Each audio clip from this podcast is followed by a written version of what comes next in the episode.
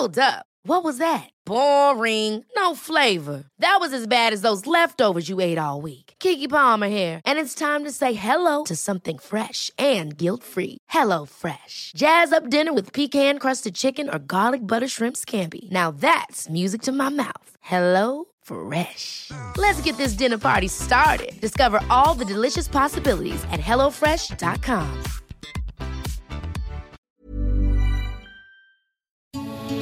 noticias. ¿Qué tal? ¿Cómo le va? Buenas tardes. Estás a punto de escuchar Yo soy Javier Alatorre. las noticias con Javier Alatorre. La vamos a pasar muy bien. Comenzamos. Porque la noche, la noche fue algo que yo no puedo explicar. Sola dando y dándole sin parar. Tú me decías que morías por mí. Porque la noche, la noche fue algo que yo no puedo explicar. Dando y dándole sin parar. Tú encima de mí, yo encima de ti. Eh, eh, Tú me dejaste el cuerpo caliente infierno, pero me dejaste el corazón frío invierno. Soñando que contigo es que duermo. Dime, papi. Dime, mami, esa noche quién la borra. Tú me besaste y se me cayó la gorra. Sin mucha labia, sin mucha cotorra. Cuando estoy contigo dejo que la vibra corra y que la luna no supervise. Con esa boquita suena rico todo lo que tú me dices. Hicimos pases que yo más nunca hice. Tú te mojaste pa' que yo me bautice y me ponga serio, serio. Yo juntos creando un imperio. Esos ojitos tienen un misterio. Pero al final nada de nuestro fue en serio. Y ya me ha pasado que me han ilusionado. Es el Bad Bunny. Es el Bad Bunny y un poquito la Rosalía. Entonces, eh, esa está buena, está bien. Hay otras, hay otras, este, que a mí en lo personal, pues me gustan un poquito más. Pero, este, em, bueno, antes que otra cosa suceda, porque veníamos aquí corriendo, corriendo, corriendo. Qué gusto saludarlo en la noche a noche. Ahí me gusta la de Titi me preguntó. Al ratito le diremos a nuestro productor, ¿no? Esa, esa está padre. Pero bueno, qué gusto saludarlo esta, esta, esta mañana nublada, movidita, con muchísima actividad en la, en la ciudad, amenaza lluvia y con muchísima, muchísima información para compartir con usted. Qué bueno que nos acompaña. Anita Lomelí, ¿cómo estás? Hola Javier, qué gusto saludarlos, buen día. Estamos como estamos, este, listos para lo que viene, mi querido eh, Javier. Este, Bueno. y la verdad, pues, pues ya eh, en el, en el centro, que ya ves que por aquí hay muchos eventos a últimas fechas, se lleva a cabo una reunión de alcaldesas de, de Iberoamérica, pues para hablar de la paz y de lo que hablan todas por- en, en los ratitos libres es del temblor. Pero ya más adelante Claro. estaremos platicando de esto. Pues, gusto en saludarlos. Buenos días, Miguelito. No, al contrario, Anita. Miguel Aquino, ¿cómo te va?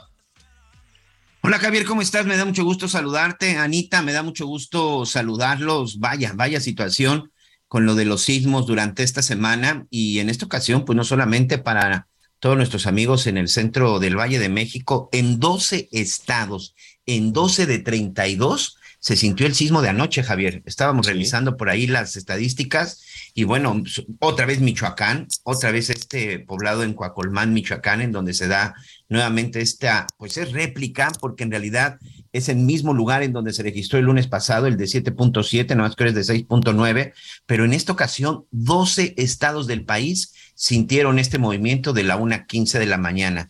Oye, Eh, pero ¿cuál es la decesos en la capital del país y ahorita vamos a platicar y sobre Mm. todo de que hay que mantener la calma y sobre todo sabemos que es una situación difícil, pero hay que mantener la calma porque si no vienen las tragedias, señor. Sí, ya lo sé. Ya ves ahí en, en la Ciudad de México, precisamente tres personas murieron por, por toda esa situación, por todo el agobio, por toda la angustia que, que se ha generado en ese, en esta, en, pues entre el COVID, la, la, crisis, la inseguridad, que el dinero no alcanza, la carestía, pues la gente está en un hilo, la gente anímicamente está pasándola francamente mal y luego se te vienen encima los, este, los, eh, ¿cómo se llama? Los temblores, los sismos, que yo la verdad, es, pues sí entiendo que te digan, no, no fue sismo, fue réplica, claro que se movió, claro que se movió la tierra y no es nada, digo, ¿qué, cambia? ¿Qué cambia que te digan que fue una réplica, que fue un sismo? Así como, no, no, bájale, bájale. ¿Por qué? Pues porque fue réplica. Ah, que la fregada y no se movió peor que el primero. Pues claro que sí. Eh, pues sí, no me salgan a mí. No, no, no. Al cabo fue nada más una réplica. Todo bien, no pasa nada. ¿Cómo no? Se murieron tres del susto. Bueno, dos del susto y una señora que pues también precisamente por el, por el susto rodó por las escaleras en paz descanse.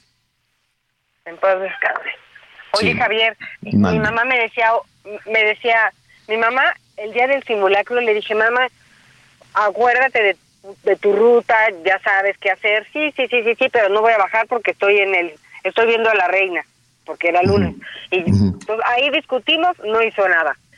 Tembló de veras y ya bajó corriendo y ayer de plano agarró su bueno en su pijama se vino a mi casa del susto y me decía oye entonces ya son peores las réplicas que el sismo y le digo mamá no te preocupes no te hagas bolas. Hay que hay que estar listos aunque sea réplica sismo primo hermano o lo que tú quieras porque sí qué confusión con esto de la réplica. A mí ayer se me hizo larguísimo. ¿tú estás despierto Javier eh, sí, acababa, justo acaba de llegar, estaba acomodando mi almohadita, dije, ahora sí, después de este día tan horroroso, vamos a dormir y nada. Eh, bueno, a mí, más que la alerta y todo, eh, la, pimienta, mi perrita arma un desmadre, entonces dije, ¿qué pasa? ¿Qué pasa? Y ella es la que avisa rápidamente y entonces este, estaba ladre y ladre y viendo todas las luces en, en el cielo porque eh, eh, ayer había, había unas extrañas luces, ¿no? Como cuando hacen erupción los volcanes, que, hay luces en el cielo, deben de ser alguna, alguna precisamente em, energía eléctrica, ¿no? Que va generando. Dicen que tiene que ver con el choque precisamente de la Tierra, ¿no? De las piedras. Exacto, de las placas. Ajá, con el choque de las placas tectónicas, pues se generan, se generan esos este, luminosidades extrañas. Y entonces ahí entendí, luego ya se prendieron las, este, ¿cómo se llama? Las alertas. Y pues vámonos, les voy a decir algo, entre que, eh, entre que había que salir y yo dije, pues qué, qué, ¿qué hago? ¿Me pongo la playera o me pongo el traje? Entonces dije, mejor me llevo el traje porque me tengo que ir a Azteca. Entonces, este, en las prisas de ponte el traje, saca la corbata, yo no sentí nada, pero sí vi que, que, que, se movían ahí algunas cosas, pero pues no, no, ¿cómo te diré? Estaba conectado con que tenía rápidamente que tener la información, subirme al coche, y arrancar y en el camino pues te vas a ir poniendo el zapato, el pantalón, córrele, córrele, córrele. Y, y, pues no, no, en esas prisas pues no, no, no atendí, si se estaba, no sentí nada pues, ¿no? Más que la emergencia de regresar al estudio de televisión. Oye, oye Javier, y también mm. eh, el asunto de que vale la pena hoy, en estos estados donde se llevó a cabo el sismo, pues darle un recorrido a la casa porque de repente hay cuarteaduras chiquitas que se hacen grandes. Claro. Y no nos damos cuenta, pero van teniendo pues pues daños, daños imperceptibles en ese momento, pero si vienen pues otros temblores, como todo indica que vendrán en algún momento, sí vale la pena revisar nuestro edificio, el departamento, las escaleras, eh, haga un recorrido minucioso. Luego no nos damos nada cuenta de esos detallitos, pero vale la pena. Oigan, por cierto, hablando de, este saldo, lamentable, triste saldo que hubo en la Ciudad de México, eh, aumentó a tres, eran dos al principio, aumentó a tres el número de fallecimientos, dos personas por el susto. ¿no? Dos personas que tuvieron un paro, un paro cardíaco y una persona que en medio del desalojo un edificio de la Doctores pues rodó por una, por una escalera, se golpeó y, falleció. Estas eh, personas que tuvieron ese paro cardíaco seguramente vivieron un momento de angustia terrible. Un momento de, de, angustia por lo que significan los sismos en, en, la, en, la Ciudad de México. Eh, hay demasiado ruido, señor productor. O son las ah, son las alcaldesas de Anita. Diles que guarden silencio, que estamos al aire. Oye, este, ¿qué te, le, ah, ¿qué les estaba diciendo? En este tema de la ansiedad, ayer el Consejo Ciudadano de la Ciudad de México, este, nuestro amigo Chiprés, pues puso en, a disposición de la gente un número telefónico por si tienen miedo, vamos a decirlo de esa manera, ¿no? Por si están viviendo una crisis nerviosa, pues puede usted acudir a ese teléfono. Yo no sé si es una, si solo se activan las emergencias o en cualquier momento. Le podemos preguntar a Salvador, ¿no? Este, Anita Miguel, a ver si lo, lo localizamos y le decimos, bueno, ¿quién puede hablar? ¿Quién te contesta? ¿Y qué, qué, dices? ¿Hablas y dices, oiga, tengo miedo o tengo, ¿qué, qué, qué, qué puedes decir? Y esto viene a colación, Anita Miguel, porque este, estaba revisando eh, en Estados Unidos las autoridades este, de salud, el Departamento de Salud, se llama Departamento de Salud y Servicios Humanos, que es algo así como la Secretaría de Salud allá en los Estados Unidos, em, está emitiendo una recomendación para que todos los adultos, todos, no sé por qué dicen menores de 65, no sé si de los 65 para arriba ya se ven las cosas con mayor tranquilidad, pero están diciendo que todos los menores de 65 acudan a someterse a un examen o aplicarse, no, no, no es precisamente someterse, si quieren, a un examen de ansiedad están en los Estados Unidos identificando que hay un problema severo de, ansiedad. Es, eh, dicen que es la primera vez en, eh, en, más de 40 años, en casi 50 años, que están detectando una, un, pico en las, eh, en las manifestaciones de, de ansiedad. Dicen que esto, pues que este programa lo que quieren es ayudar a millones de personas que viven con este problema y, ellos lo identifican como un problema de salud pública. Y efectivamente, fíjate qué lejos estamos, ¿no? Qué lejos estamos de, tantos países. Allá se identifica como un asunto, un problema de salud pública y aquí lo que estamos haciendo es atizarle a la ansiedad. Aquí lo que, lo que se hace desde, por ejemplo, desde los gobiernos, pues es atizarle a, las divisiones, a los choques, a los enfrentamientos, al mal humor, todos los días, ¿no? Todos los días desde cualquier instancia de gobierno te recetan una dosis de mal humor terrible y eso pues necesariamente se va a traducir también en un tema de ansiedad para para muchísimas personas que están viendo, oye, pues si la gente del gobierno está todos los días de malas, están todos los días encabritados, están todos los días peleando, si los partidos políticos se insultan, se, agarran y si además, si además tenemos estos problemas de inseguridad brutales que hoy vamos a repasar, ¿no? Lo que, lo que sucedió en Guanajuato ayer, pues no sé cuántos eh, homicidios dolosos hubo, pero creo que estuvimos cerca de los 90, ¿no, Miguel? Más o menos. Entonces, eh, pues... 91, Javier, el día de ayer. ¿Cuántos? 91 para ser exacto, señor. Fíjate nada más. Entonces dijeron, a ver, tenemos, hicieron ya su medición y dicen que después, que detonado por la pandemia, que evidentemente ya se nos olvida, pero la pandemia generó un miedo terrible. ¿No? No, no, no sabíamos qué consecuencias y si, me, si me contagio y si me quedo encerrado. El encierro, claro que tuvo un efecto anímico terrible en, en jovencitos, en niños, en adultos, ¿no? Y la manera en que la llevó el gobierno, el gobierno mexicano, que fue terrible, que por cierto está entre los cinco países con el mayor número de muertos por COVID entre, entre los cinco en el mundo, en el mundo, no nada más en América Latina o en el continente. Este, la estrategia pues fue fatal y esa fatal estrategia con ese número de fallecimientos terriblemente alto que parecería, yo quiero suponer que en algún momento va a tener consecuencias quiero suponer que en algún momento va a tener consecuencias y que no se culpe a los chinos o no se culpe a la naturaleza de esta desgracia. Quiero suponer, pero, pero bueno, eso ya lo veremos. Todo eso, pues desde luego que generó muchísima eh, ansiedad en el mundo, de tal forma que allá en Estados Unidos, ya muy rápido para concluir esta situación y venir a todo lo que nos compete también acá en México, em, es el, eh, tienen, se fueron al 41.5. Dice que el 41.5% de la población está experimentando ansiedad. Es altísimo. Entonces ellos ponen ahí un número telefónico este, a nuestros amigos allá que nos escuchan en los Estados Unidos, apúnteles 1-800-662-HELP, H-E-L-P,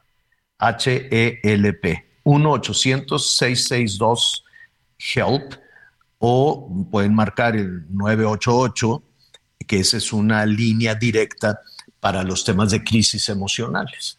Pero sí, es, eh, yo creo que México también deberíamos de con, cierta calma hacer a un lado a los políticos que todos los días lo único que hacen es sembrarnos una semilla eh, eh, envenenada, ¿no? De odio. Todos, todos, eh, todos los políticos. Hace mucho que a ningún político de ningún partido estén en el gobierno o estén en la oposición o estén en lo que sea, hace mucho que no les escuchamos nada bueno, nada positivo, nada alentador. Todo es pleito, pleito, pleito, pleito, pleito, pleito. Y aquí en México está esta línea que Anita, pues, este, tú hablaste. Bueno. ¿Me escuchas? Anita Lomelín. Es que eh, ahí está. Es que ¿dónde, ¿dónde andas, Anita? Que no sé, te ponen bloqueadores ahí. Estoy afuera del Museo de la Ciudad de México, entonces me puse ah. en, un, en un rinconcito, pero ¿qué crees? Como es un, un una calle donde venden eh, muchos vestidos de noche, ¿por qué no una señorita muy ah. guapa vestida de gala con un traje de lentejuelas empieza a anunciar en el micrófono toda la mercancía. Entonces me voy ah, pues eso está mejor que la, eso está mejor que las políticas que, van a decir puras mentiras. Mejor ve con la señorita la señorita de lentejuela te va a decir la verdad. Las señoras ahí convocadas, como son políticas, te van a decir puras mentiras, Anita. Entonces yo te recomendaría que mejor fueras con las señoras. un vestido de. No, no sabes, eh. te voy a mandar una foto, qué lindo, qué chula. Este, y además, a media calle le dijo, ¿por qué mejor no te metes? Hace frío. Y me dice, si tiembla, yo ya estoy afuera. Pero bueno, te decía, Javier, te decía que ayer sí me he quedado nerviosa y se me hizo eterno el temblor. Yo todavía no me dormía y pues la casa para abajo y la mamá y luego la nieta. Este, tengo vecinos que son mayores, entonces pues les ayudas un poquito. Este, y pues no nos queríamos meter, entonces hablé a la línea esta, a la línea de seguridad 55 55 33 55 33. ¿Sabes qué? Hay hay psicólogos, yo no sé si el, el que me contestó, un joven, eh, muy amable, Pedro, le digo, oiga, eh, pues fíjese que aquí hay muchas personas, adultos mayores, estaba yo con el altavoz, eran, eran cuatro personas adultas mayores, mi familia y otros, otros señores también eh, jóvenes. Este, dicen, miren, pues nosotros no sabemos si va a volver a temblar, pero si quieren quédense en la línea y no entren o que entre alguien para que cheque pues que todo está bien, no vayan a estar en el frío. Lo importante es estar eh, conscientes del momento que estamos viviendo. Muy, ¿cómo te diré? Yo tenía ganas de preguntarle, oye, tú estás adentro de un lugar, tienes miedo, pero la verdad es que te dan un servicio de si estás acompañado, eh, si tienes alguna necesidad por la que haya que buscar alguna autoridad en la alcaldía que te pueda auxiliar, si sabes de cables, en fin, empiezan a preguntarte varias cosas y dices, no, esto está bien, no, esto está bien, no, no, no, hay mucha gente en la calle, no hay mucha gente en la calle, te piden tu ubicación y cuando te das cuenta en esta charla eh, ya te sientes mejor porque como por fortuna, en este caso, lo que te van preguntando, pues todo es este viento en popa, no estamos asustados, pero bien. No, Mm, pues bueno. esperen el tiempo necesario y regresense a su casa, ¿no? Pues muy bien, Eh, entonces sí, sí, entonces sí fue útil, ¿no? Qué bueno. Qué bueno, me Oye, parece. pero muy- sí vi muchas personas que decían que no les contestaban. Yo creo que están rebasados porque eh, particularmente este septiembre sí estamos más angustiados que otro. Pero acuérdense que las líneas se trastornan, ¿eh? En cuanto empieza a temblar, que todo el mundo queremos comunicarnos con, con parientes o con, o- o con la oficina o con los colegas periodistas, pues los teléfonos se colapsan. Entonces hay que tener muchísimo cuidado con eso. Al ratito le vamos a decir cómo están las cosas en Colima. Saludos a nuestros amigos de Colima, un abrazo solidario porque ah, qué mal han pasado este, entre la delincuencia, el crimen, las ejecuciones, el miedo, después las tormentas, las lluvias y ahora los terremotos, pues eh, no, no, no han visto la suya, no han visto la suya por lo menos en, en el último año, en los últimos dos años. Qué difícil situación la de Colima y de Michoacán, pues eh, también cuando no es... eh, alguno de los bandidos de los grupos este de los grupos criminales este y después pues ya lo, lo hemos platicado también, ¿no? El temor que tienen los productores, los aguacateros, los, los, eh, las personas que trabajan ahí también en Lázaro Cárdenas, ¿no? Independientemente de los bloqueos y del tema de magisterio, pues lo que más les preocupa es el tema del crimen organizado. Y en esas andaban sin solución, porque vamos a ser honestos, aunque digan que ya todo cambió y que todo es felicidad, pues no es cierto, tenemos todo un tema de inseguridad bárbaro, brutal. Y los gobernadores, pues claro que quieren salir adelante y voltean a la muy lejana Ciudad de México y dicen, pues mándame un piquete de la Guardia Nacional que hacen presencia y pues realmente no, no, no es una solución, no es la medicina. A eso se le, se le eh, viene encima también los fenómenos naturales, las tormentas, las inundaciones y ahora los terremotos. Así es que tampoco ha estado muy, muy, muy, muy bien todo eso. Estaremos ahí preguntándoles. Oiga, eh, muy rápidamente nos dicen de la Ciudad de México nuestros amigos, ¿qué pasó en el metro? Este, que era un humareda, ¿en dónde, Miguelón? Así es, Javier, fue en la línea, en la línea B del metro, exactamente en la estación San Lázaro. Eh, reportan los vecinos que hace aproximadamente unos 30 minutos, pues de pronto eh, iban, iban circulando, pero al parecer en una curva como que se mueve, como unos describen como si se fuera a voltear y que bueno, tuvo que frenar el operador. Debido a esto, bueno, pues en el momento que frena, las algunas de las, este, algunos de los vagones se llenaron de humo, hay ahí unas imágenes impresionantes. Esta zona es todavía con un túnel y pues tuvieron que ser desalojados. Ahorita en este momento el servicio se encuentra, se encuentra suspendido. Es la línea B del metro a la altura de la estación San Lázaro. Una frenada brusca de manera intempestiva, bueno, pues fue lo que provocó que las cabinas, que los vagones se llenaran de humo. No hay personas lesionadas, algunos con crisis nerviosa. Imagínate, en la madrugada les toca el temblor y de pronto también les Y toca luego el la metro. quemazón. No, bueno. No, qué barbaridad. Oiga, información en desarrollo que le vamos a ampliar inmediatamente después de la pausa. Eh, al parecer, las cosas pueden cambiar para Jesús Murillo Caram, el ex procurador. Recuerda usted que se lo que llegaron allá a su casa y le decían, pues me da mucha pena, pero nos lo vamos a tener que llevar a la cárcel. Y este, y ahora, pues, una jueza, una jueza federal aceptó que se analicen los amparos que promovió Murillo Caram o sus abogados, y por lo tanto eh, le ordena al juez de control que suspende el procedimiento iniciado. ¿Eso qué significa suspender el procedimiento, Miguel? Mira, ¿Que lo por lo pronto le a da su una casa suspensión. no? Ah. No, todavía no, le da una suspensión provisional. El procedimiento pide la, la jueza que se suspenda hasta que se cierre la etapa intermedia del proceso, que es la etapa en donde se hacen ya acusaciones directas y se presentan pruebas, que por cierto está fechada para el 28 de septiembre, que hay una audiencia incidental donde se va a resolver precisamente esta suspensión definitiva. ¿Qué significa? Que para el 28 de septiembre la situación de Murillo Caram podría cambiar con este amparo, se podría echar para atrás estas acusaciones que hay en su contra por ser el presunto autor intelectual de la llamada verdad histórica en el caso Iguala, en donde supuestamente de forma premeditada alteró manipuló evidencias y desvió líneas de investigación y que esto, bueno, contribuyó a ocultar el paradero de los 43 estudiantes normalistas. Con esta suspensión, el 28 de septiembre, las cosas podrían cambiar, pero por lo pronto un juez va a tener que revisar y acatar esta orden de una jueza federal, Javier. A los que están este, deteniendo es a los militares, ¿no? Ayer hablábamos de, de cuatro y bueno, pues eh, en este momento también un juez federal ya le dicta auto de formar prisión a un, a un subteniente, a Fabián Alejandro Pirita, por desaparición forzada y delincuencia organizada. ¿Qué cargos para los militares? Sí, Vamos a hablar de eso después de una pausa. Ay, Titi me preguntó si tengo muchas novias. Muchas novias, hoy tengo a una, mañana a otra, ey.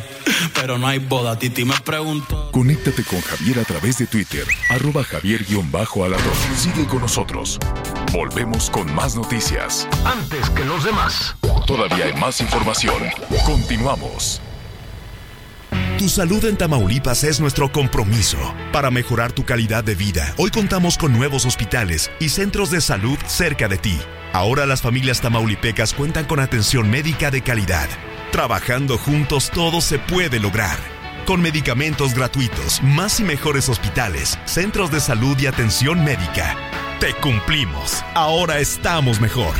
Gobierno de Tamaulipas. Seis años viviendo mejor. Las noticias en resumen. En el Estado de México informaron sobre la detención de Leopoldo N., un policía de Cuautitlán Izcalli, por el presunto homicidio del actor Octavio Caño, ocurrido el 29 de octubre del 2021. El policía es señalado de haber disparado en contra de la camioneta en la que viajaba el joven actor.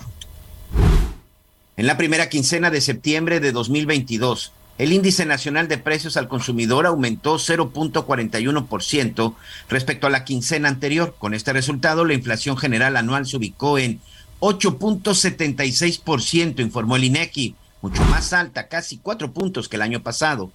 El cineasta Jorge Fons falleció a los 83 años, después de una trayectoria que marcó a toda una generación con películas que son consideradas por muchos como la segunda época de oro del cine mexicano. El director de Rojo Amanecer obtuvo varios galardones, incluidos tres premios Ariel como mejor director y el Premio Nacional de Bellas Artes.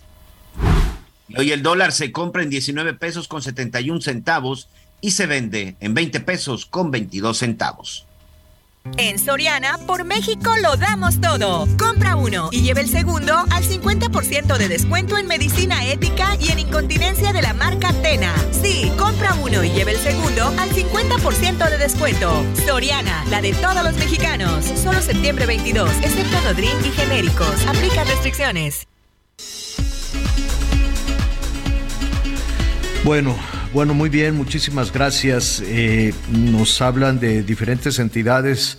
Aquí también se sintió este, nuestros amigos en Jalisco. Saludamos a quienes nos sintonizan también allá en Guadalajara, claro que estamos también muy pendientes de todo lo que ahí suceda. Estaremos haciendo toda esta revisión, todo este, todo este repaso y hay que entender, aquí hemos hablado con varios especialistas, vivimos en, un, territorio sísmico. Tenemos una faja volcánica con volcanes activos, hay mucha actividad volcánica y hay mucha adicional, hay mucha actividad sísmica. Las placas tectónicas van empujando. Imagínese usted dos platos, ponga usted dos platos, ¿no? Un plato por abajo del otro, ¿no? Hágase de cuenta que ese, que ese plato, que es, esa sería una placa, la placa continental y la placa de cocos, por ejemplo, eh, se quiere meter por abajo del otro. Se van moviendo estas placas como una especie, una suerte de rompecabezas. Algunas son muy chicas, algunas son más grandes. Y eso, pues al estar empujando, al estar en constante rivalidad, en constante conflicto, en constante choque, pues se van generando los sismos a grandes, a grandes rasgos. Oiga, Hoy vamos a tocar un tema muy complejo, un tema eh, pues para algunas eh, personas, sobre todo cuando no se tiene dinero, difícil enfrentar los vericuetos de la, de la justicia, los vericuetos eh, que tienen en muchas ocasiones pues una oscuridad y una complicación muy grande, ya sea víctima, eh, cuando quiere ir a presentar una denuncia o también qué sucede con aquellas personas que son acusadas y no les alcanza para contratar algún, algún abogado. Hay un instituto de defensoría pública y eh, vamos a platicar con el director general de este instituto, es Netzaí Sandoval Ballesteros a quien le agradecemos muchísimo porque tenemos muchísimas dudas, muchísimas eh, preguntas sobre los alcances que puede tener este Instituto Federal de Defensoría, de Defensoría Pública y a quién están representando, eh, a quién eh, pues de alguna manera ayudan a obtener una, una liberación. Em, grandes dudas, Netzaí, primero te saludo con mucho gusto, ¿cómo estás?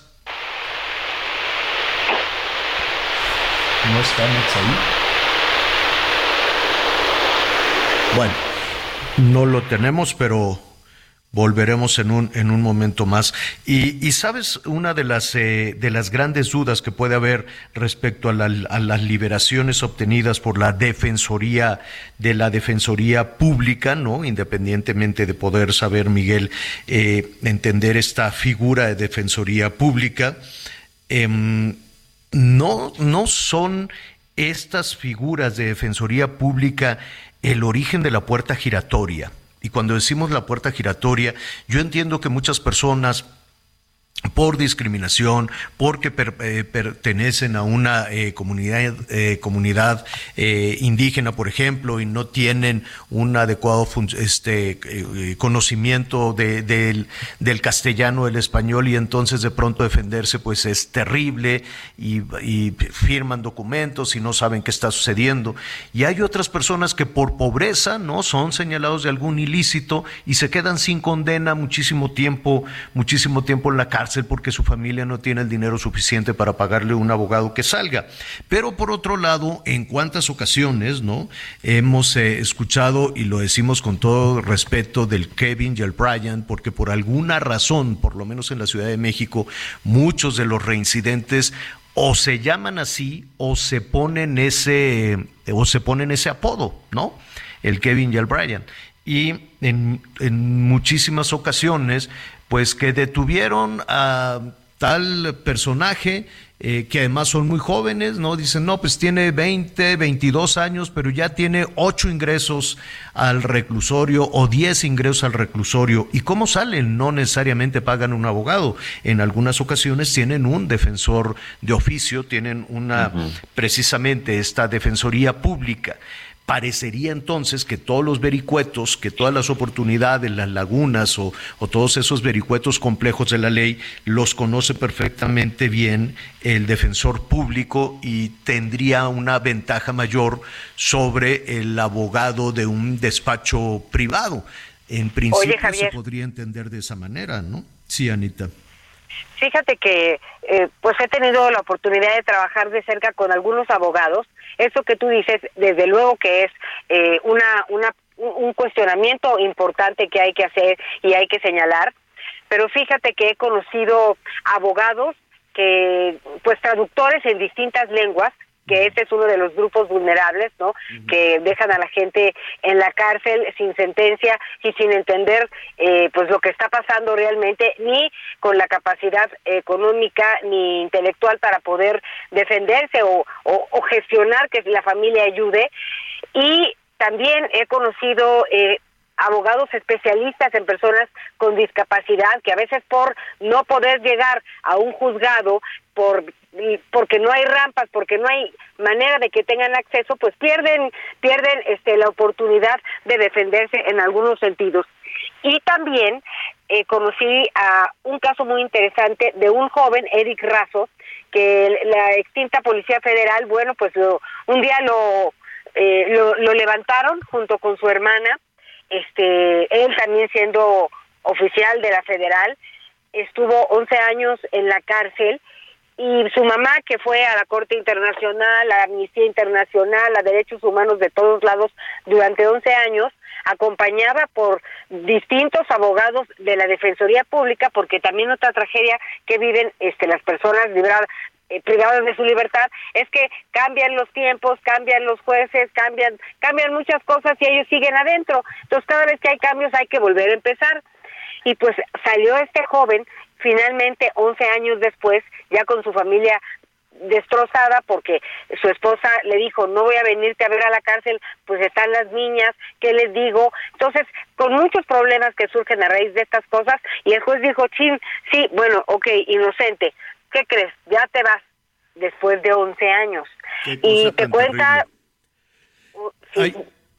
sí no dime Anita no, y su hermana, que también la detuvieron, sigue eh, su proceso, eh, este proceso por por encontrar la, la libertad o, justicia, ¿no? Es, ella, ella sigue en la cárcel y hablan de violaciones en todos los aspectos de, de los derechos humanos, este, historias terribles y pues en este sentido la Defensoría Pública es útil porque gente que no sabe y que no tiene recursos puede tener acceso a un abogado eh, pues que le diga a ver vamos a las audiencias, este es el orden y que no le va a estar drenando su quincena cada mes diciéndole que está leyendo el expediente o que no se lo entregan. Esta es una parte que sí vale la pena también conocer. Ojalá que podamos tener la comunicación ya, con el director. De hecho, estamos, eh, ya tenemos a Netzaí Sandoval, director general del Instituto Federal de la Defensoría Pública.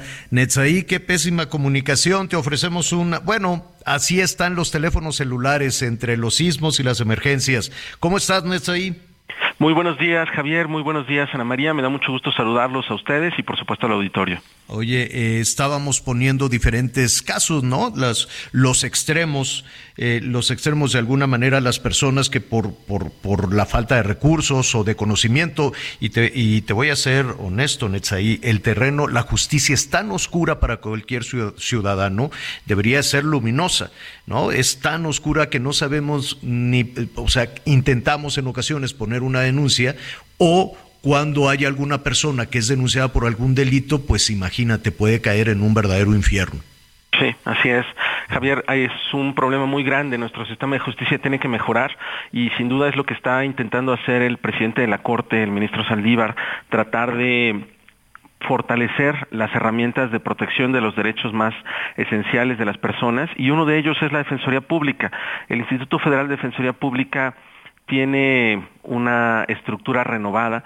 Tenemos más de 3.000 abogadas y abogados en todo el país que tienen presencia en más de 100 ciudades de nuestra república, eh, tenemos delegaciones en cada una de las entidades federativas, cosas que no ocurrían cuando llegamos nosotros en 2019. Te, platico, por ejemplo, que en 2019... Cuando llegaron, cuando dices llegamos nosotros, ¿te refieres a Morena y, a, no, no, en lo absoluto. Ah. No, no, en lo absoluto. Me refiero al ministro Arturo Saldívar, que eh, fue nombrado presidente de la Suprema Corte en 2019 eh, tú recordarás que el, gobierno federal entró en 2018. No, nosotros en 2019, eh, digamos, llegó una nueva administración al Poder Judicial de la Federación y dentro de esas propuestas el ministro Saldívar me, me postuló como director general de la Defensoría Pública.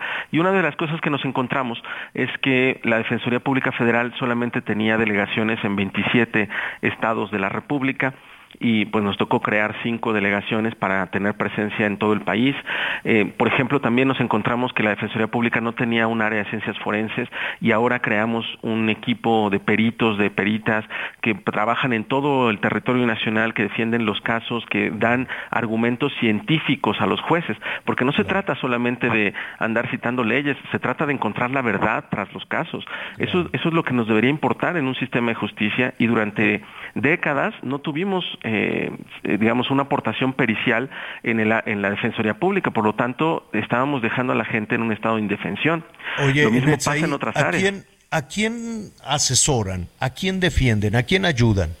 Claro, pues eh, Javier, nosotros estamos defendiendo a más de eh, 50 mil personas cada año eh, y tiene un, digamos, eh, universo muy amplio. La Defensoría Pública defiende a todas las personas que están acusadas de un delito federal y que no pueden pagarse un abogado, que requieren asistencia legal gratuita. Eso es un elemento importantísimo. La gente debe saber que nosotros damos un servicio totalmente gratuito. Nosotros no copiamos, no, no cobramos ni las copias, ¿no? O sea, nada, absolutamente nada. Este, entonces, eso es un factor muy importante.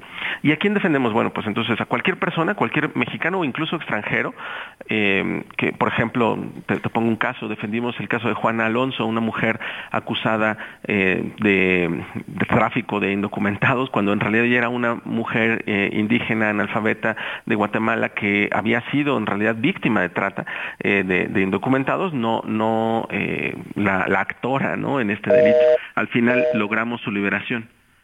Y Dime algo, Netzaí, cuando decimos que defienden a casi 50 mil personas, ¿las defienden de quién?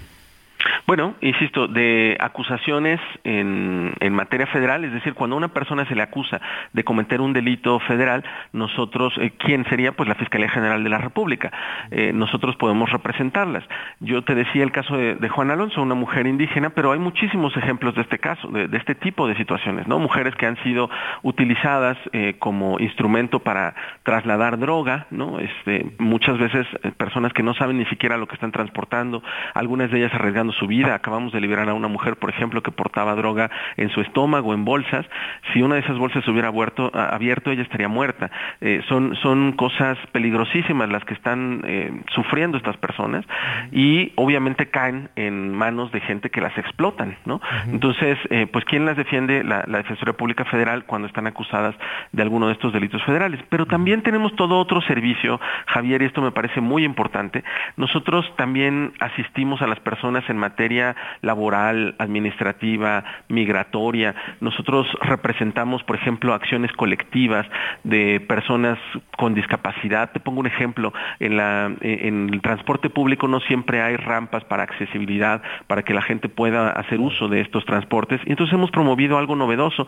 La Defensoría Pública durante décadas nunca había promovido una acción colectiva y fue a raíz de esta nueva gestión que, te digo, encabeza el ministro Saldívar. Eh, me preguntabas a quién me refería. Bueno, pues esta nueva administración del Poder Judicial, eh, promovimos por primera vez en la historia acciones colectivas y ahora estamos eh, promoviendo ya más de 58 acciones colectivas que tienen que ver precisamente con protección del medio ambiente, ah. con acceso a la salud, agua, vivienda, servicios de transporte.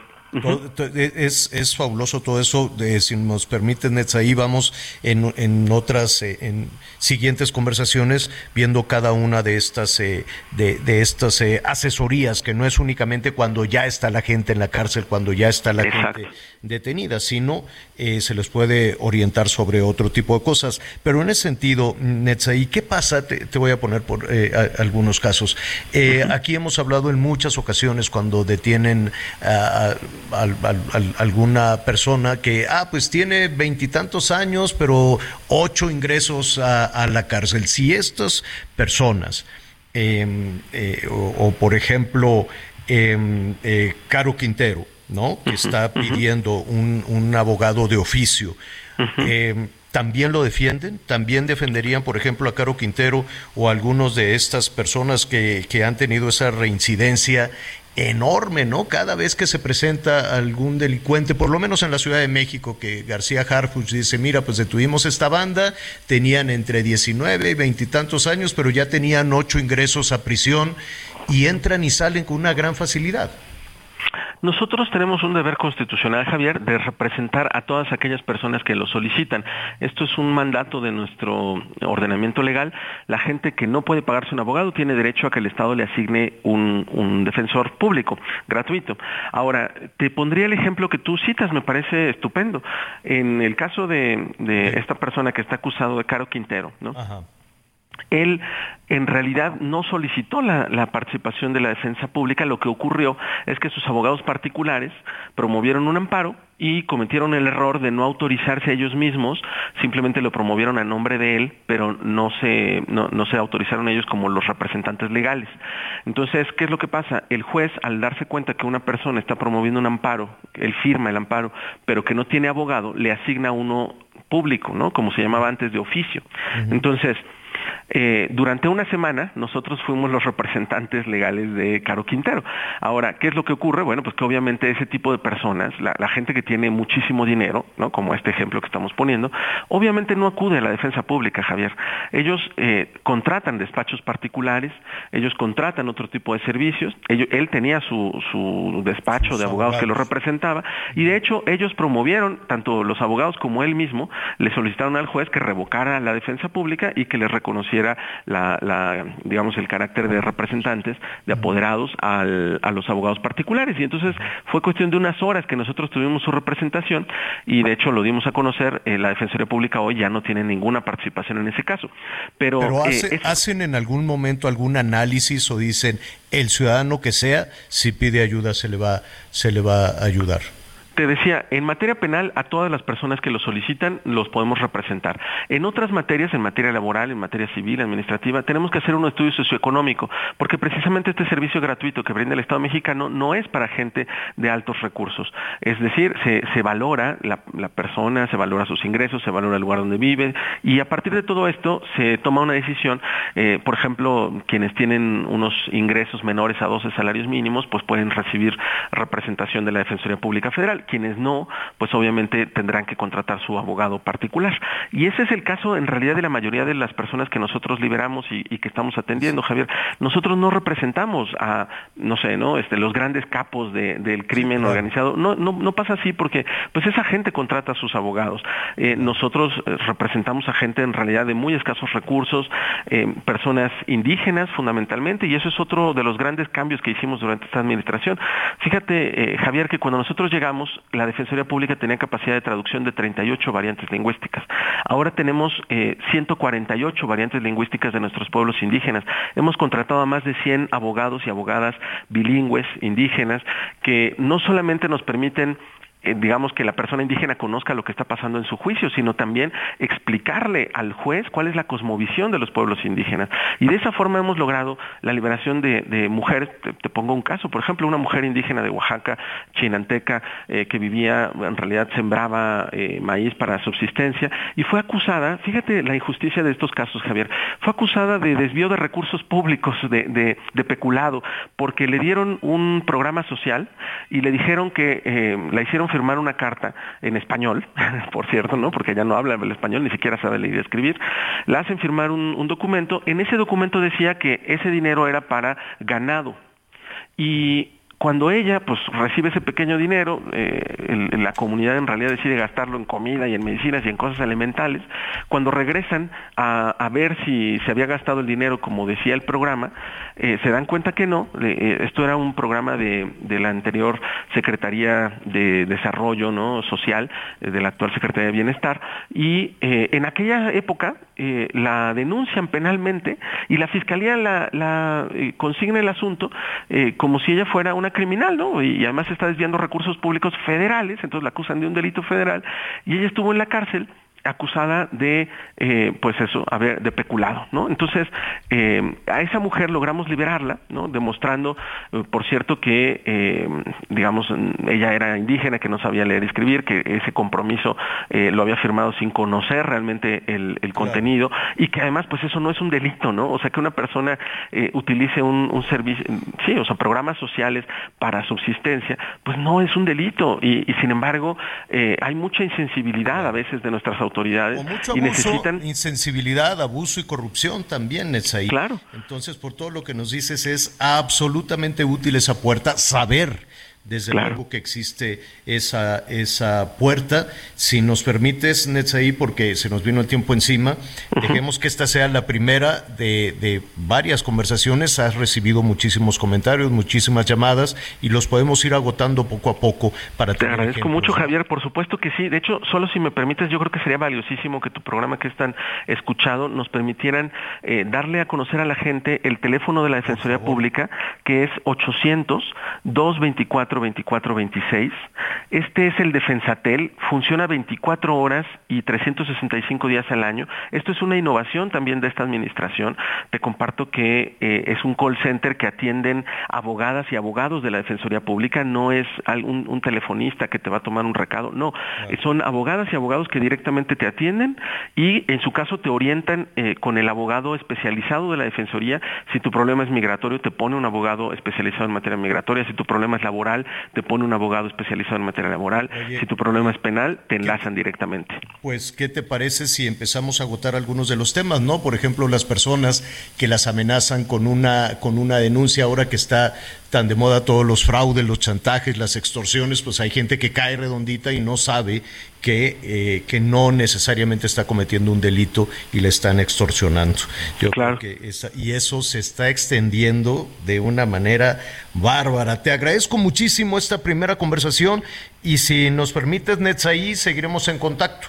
Claro que sí, Javier. Muchísimas gracias a ti, muchísimas gracias a Ana María y de verdad eh, simplemente dejar la puerta abierta para que la gente se acerque, que recuerde que es un servicio gratuito, que hemos fortalecido la Defensoría Pública, que incluso sábados y domingos pueden comunicarse a, este teléfono eh, gratuito nacional para que la gente pueda comunicarse. Aquí lo tenemos a la mano y saludos al ministro Saldívar, por favor. Muchas gracias. Al contrario, gracias, gracias Etsaí y ya pues ya lo sabe que útil tenga ya la mano ese teléfono. Uno nunca sabe cuándo se va a enfrentar esos vericuetos complejos de la justicia. Hacemos una pausa y volvemos.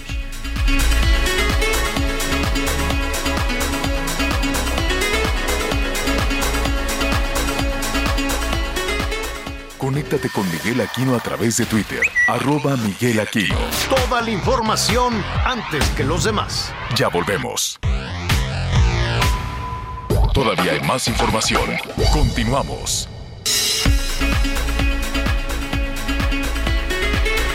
Muy bien. Oiga, eh, déjeme decir la información que está en desarrollo. Ever catch yourself eating the same flavorless dinner three days in a row? Dreaming of something better? Well, HelloFresh is your guilt-free dream come true, baby. It's me, Kiki Palmer. Let's wake up those taste buds with hot, juicy pecan crusted chicken or garlic butter shrimp scampi. Mm. Hello Fresh. Stop dreaming of all the delicious possibilities and dig in at HelloFresh.com. Let's get this dinner party started.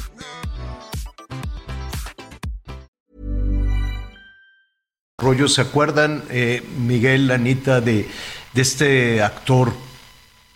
Eh, de una serie de televisión muy famoso que era un actor infantil eh, en esta serie Vecinos, creo que, que, se llamaba, el, personaje era, Benito, señor Octavio Caña. Octavio Caña. Bueno, finalmente, eh, al parecer ya fue detenido uno de los policías que disparó Contra, contra este muchacho, ¿no?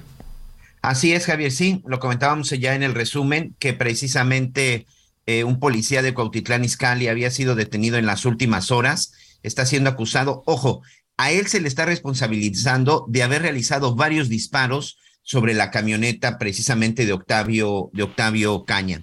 Octavio Caña, quien viajaba en esta camioneta junto con dos personas más, que este hecho se registró a finales del 2021, Javier, como aquí también, bueno, pues lo estábamos lo estábamos informando. Y bueno, pues resulta que pues casi un año, prácticamente un año después, 29 de octubre del 21, Javier, casi un año después, las autoridades de la Fiscalía dicen que ya hay un detenido y que en este caso, bueno, pues sería uno de los elementos de Cuautitlán Izcalli, quienes estuvieron en la persecución. Leopoldo N. es el policía involucrado, detenido y señalado de haber disparado en contra de la camioneta en la que viajaba el actor, pero todavía no se determina si precisamente los disparos que él realizó fueron los que le quitaron, le quitaron la vida. Recordemos que él presentaba dos heridas y también llevaba una pistola que después se supo que era de su propiedad, que llevaba esa pistola y que la tenía precisamente en su poder el momento en el que fue localizado o, en el momento que llegaron las autoridades, los rescatistas,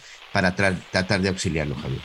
Eh, nada más un, detalle, estoy tratando de acordarme, en aquella ocasión los mismos policías de una manera burda decían que él se había disparado, ¿te acuerdas?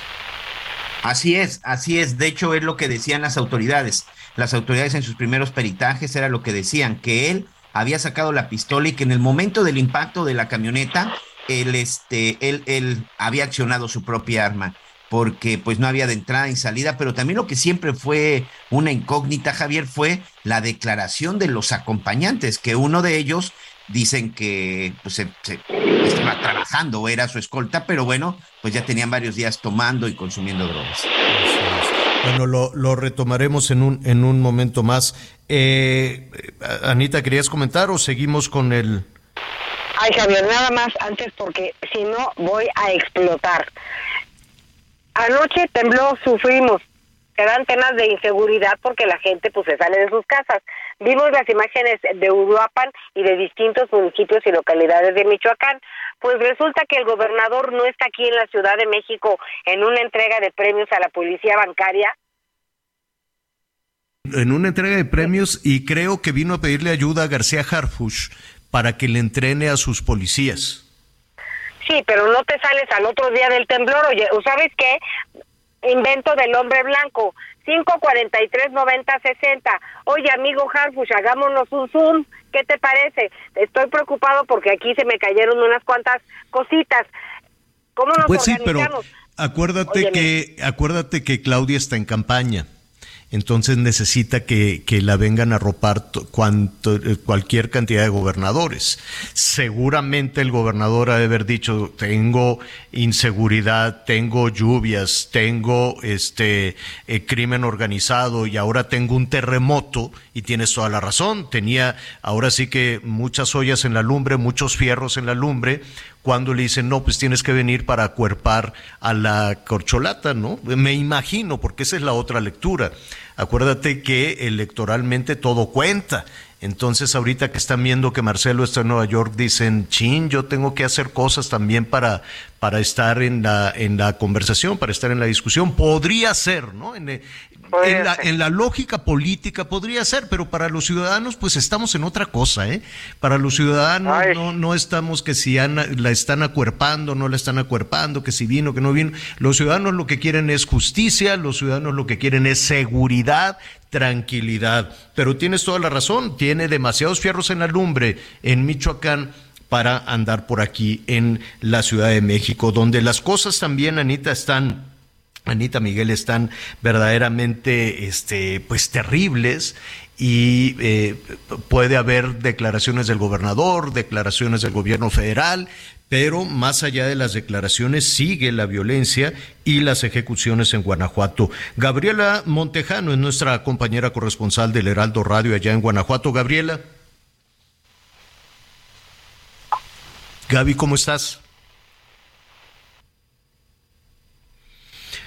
En lo que establecemos esta, esta comunicación, hoy las comunicaciones están, problemas, eh, están terribles. ¿Y sabes por qué? Este, desde Llevamos dos días, por lo menos en la Ciudad de México, con unas dificultades enormes para la comunicación. Yo no sé si son atribuibles a, que se saturan los teléfonos, ¿no? A propósito de los sismos o, algo está pasando, pero la verdad es que cada vez es más deficiente la comunicación. Les ofrecemos una disculpa. Adelántanos un poco de lo que sucedió en este billar de Guanajuato, Miguelón. Sí, así es, Javier. Anoche. Eh las autoridades daban cuenta de que en un, en un billar ubicado en un municipio, permíteme. Bueno, ah, déjenme decirles. es la pimienta, la, pimienta. la pimienta de Miguelón. Bueno, en lo que, en lo que estamos eh, eh, estableciendo esta comunicación, Gaby, Gabriela Montejano, corresponsal de El Heraldo Radio en Guanajuato, eh, nos adelantaba Miguel, ¿qué es lo que pasó en este billar?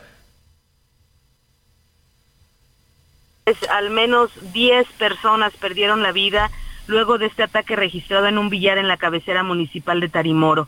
El bar ubicado sobre la calle Francisco Cos, justo frente a la Feria del Pueblo, que está en desarrollo en este momento, fue centro del ataque que cobró la vida de nueve personas ahí en el lugar.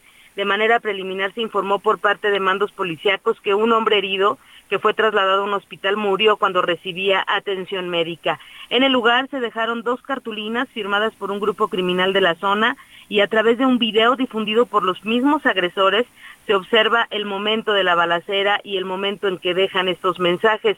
No hay certeza todavía del nombre del bar, sin embargo los vecinos de Tarimoro informan que se llama Martins Villar y a través de Twitter el gobernador de Guanajuato Diego Sinué Rodríguez Vallejo, la secretaria de gobierno Olivia García y el alcalde Moisés Maldonado enviaron mensajes condenando la masacre. Sin embargo, hasta el momento ninguno confirmó oficialmente el saldo. Comunicación Social del municipio no envió información alguna pese a la relevancia del caso y bueno, el gobernador citó en Twitter, ante el cobarde ataque ocurrido en Tarimoro, estamos en absoluta coordinación con autoridades federales y municipales y todos tenemos el firme compromiso de recuperar la paz para las familias de Guanajuato. Esto fue parte de lo que dijo el gobernador de Guanajuato a través de las redes sociales y bueno, el día de hoy pues se ha generado ya algunas reacciones sobre esta masacre, esta nueva masacre que se registra en la entidad. Eh, eh, este es mi reporte desde el estado de Guanajuato. Nada más eh, para abundar un poquito en esta situación terrible de este bar, de este billar allá en Guanajuato, Gabriela, em, el mismo grupo criminal que llegó a ejecutar a estas personas fueron los que difundieron el momento en que estaban llevando a cabo ese crimen. Así es, eh, las cartulinas que dejaron están firmadas por el cártel del grupo de Santa Rosa de Lima, este cártel pues que se ha caracterizado por su enfrentamiento con el cártel de Jalisco y ellos mismos grabaron el momento de, las detonaciones y el momento en que se ve pues hay una persona herida y cuando dejan las cartulinas ellos mismos mandan y reenvían este mensaje a través del video y bueno que ya algunos este pues lo retomaron y lo hicieron público y pues esto generó una fuerte movilización el día de ayer por la noche en Tarimoro. Hay que recordar que la zona de Tarimoro eh, se encuentra cerca de, de Celaya, entre Celaya y Salvatierra, eh, que son municipios, pues también es un corredor eh, pues caracterizado lamentablemente por la violencia. Este este paso de, de Celaya a Salvatierra, pues en medio se encuentra Tarimoro y fue justo ahí en la cabecera municipal, en medio de la celebración de la feria del pueblo, Javier. Se está desarrollando la feria y pues en medio de eso se registra esta masacre. Qué terrible esta masacre que si no me equivoco, para, para abundar y para concluir en Guanajuato, solo ayer hubo 20 homicidios dolosos, ¿no? considerando estos 10 de los cuales nos estás eh, reportando. En todo el país fueron 91 homicidios. Qué situación tan, tan terrible y dolorosa para nuestros amigos allá en Guanajuato. Gaby, gracias. Muy buen día. Gracias, gracias, buenos días. Eh, y sí, el gobernador del estado evidentemente condena la situación, dice que se va a trabajar, dice que se está trabajando coordinadamente con el gobierno federal, pero el mensaje del gobierno federal no necesariamente va en el, en el mismo sentido, ¿no? De alguna manera el gobierno federal le pide, exige, ¿no? O le dice al eh, gobierno del estado, a ver, búscale cómo cómo vas a arreglar toda, todo este tema, cómo vas a arreglar toda esta situación. En medio de, de, estos ah, ejecuciones, de estos eh, asesinatos, es un asunto terrible. Es un asunto verdaderamente terrible. En lo que va de esta administración van eh, 134.493 homicidios dolosos. Esa, esa es una cifra macabra, es una cifra terrible eh, que parecería desde luego con un, territorio de una, de una confrontación, un territorio de una, de una guerra. Em, en este año, 22.343 homicidios. De ese tamaño es el problema que ahorita pues está además entrampado en una discusión eh, pues casi casi de, de carácter eh, político. Em, mire, Vamos a platicar un momentito más con Damián Cepeda, senador por el Partido Acción Nacional. Eh, señor productor, ya tenemos la comunicación. Listo, Damián Cepeda. Damián, qué gusto saludarte. Muy buenas tardes. Muy buenas tardes. Me da mucho gusto saludarte, Javier, a ti y a todos los que nos están escuchando. Mientras establecemos esta comunicación con Damián Cepeda, le ofrecemos reiteradamente esta, esta disculpa. Eh, la discusión va en dos vías. Ayer lo hablábamos precisamente. Insistir en una estrategia de tener al ejército en las calles, una estrategia que se ha repetido por lo menos durante los últimos 16 años, ¿no? y porque lo, lo, estamos contando pues un poco a partir de Calderón, luego de Peña, lo que va de esta administración, pero pues también eh, hay, hay, hay, una parte de esta historia en la administración del presidente, del presidente Fox.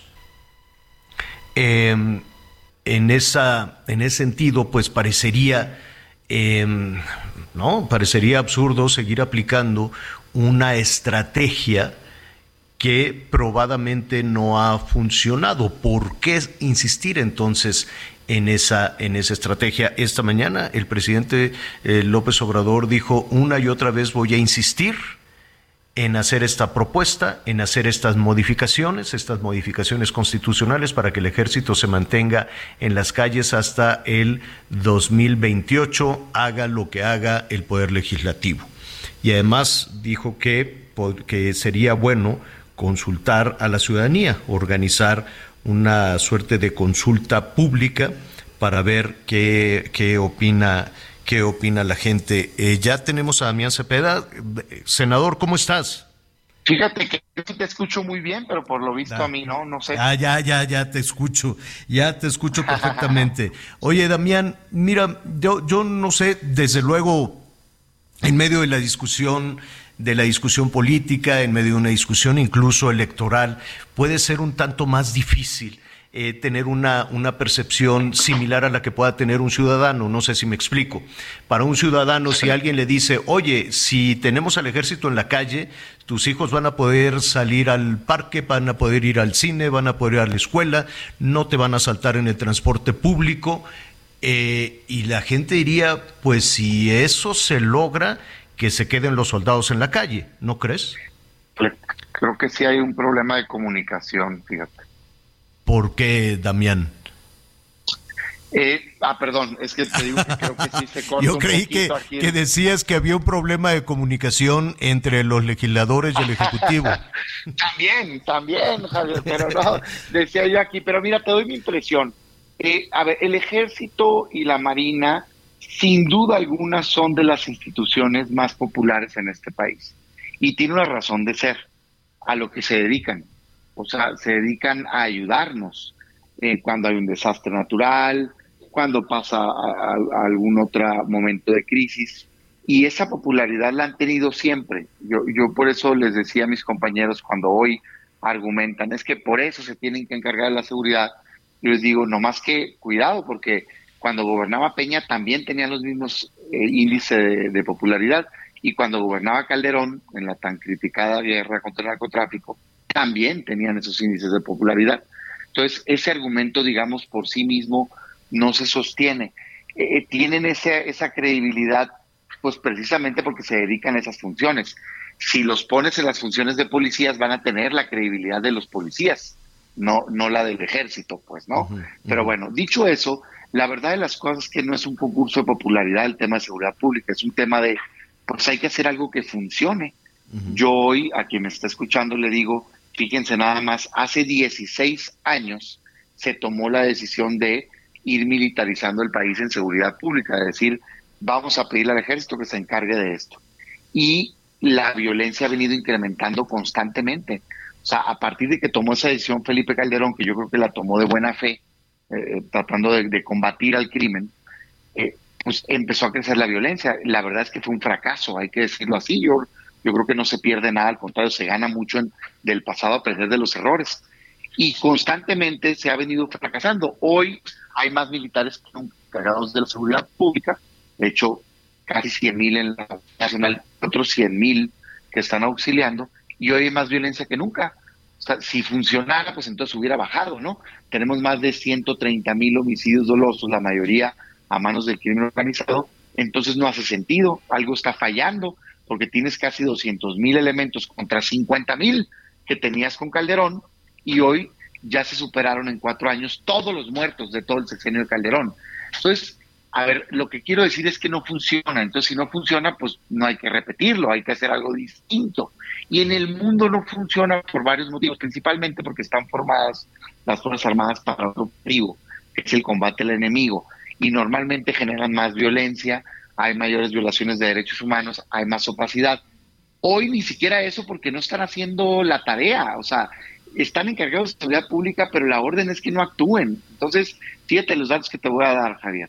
¿Sabes que la Guardia Nacional, que tiene 113 mil elementos, solo es responsable del 2% de las detenciones de delincuentes en este país? 2%, 2%, o sea, 1, 2 sea, no están actuando.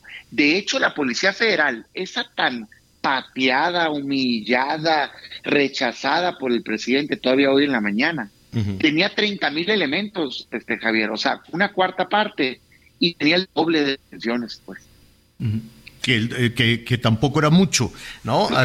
Que, no, que tampoco era mucho, pero pues eh, aquí, en, dónde estamos atorados, Damián? En una, en, en encapricharse políticamente, en, eh, avanzar, e, es que todo se revolvió, y perdón que te lo planteé de esa manera, Damián, todo se metió en la misma canasta, o por lo menos desde la ciudadanía, vemos que hay una discusión electoral, vemos que hay un intento, tal vez, ¿no?